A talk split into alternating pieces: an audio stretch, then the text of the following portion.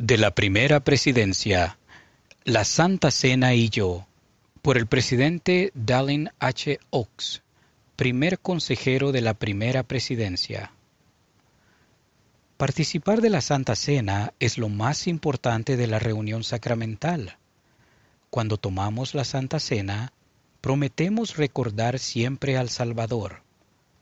Para que la Santa Cena sea especial, nos ponemos ropa que refleje que honramos la Santa Cena.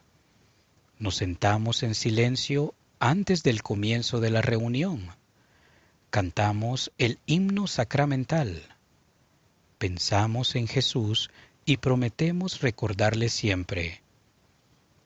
La Santa Cena nos ayuda a sentir el Espíritu Santo, nos ayuda a permanecer en la senda de regreso a nuestro hogar celestial.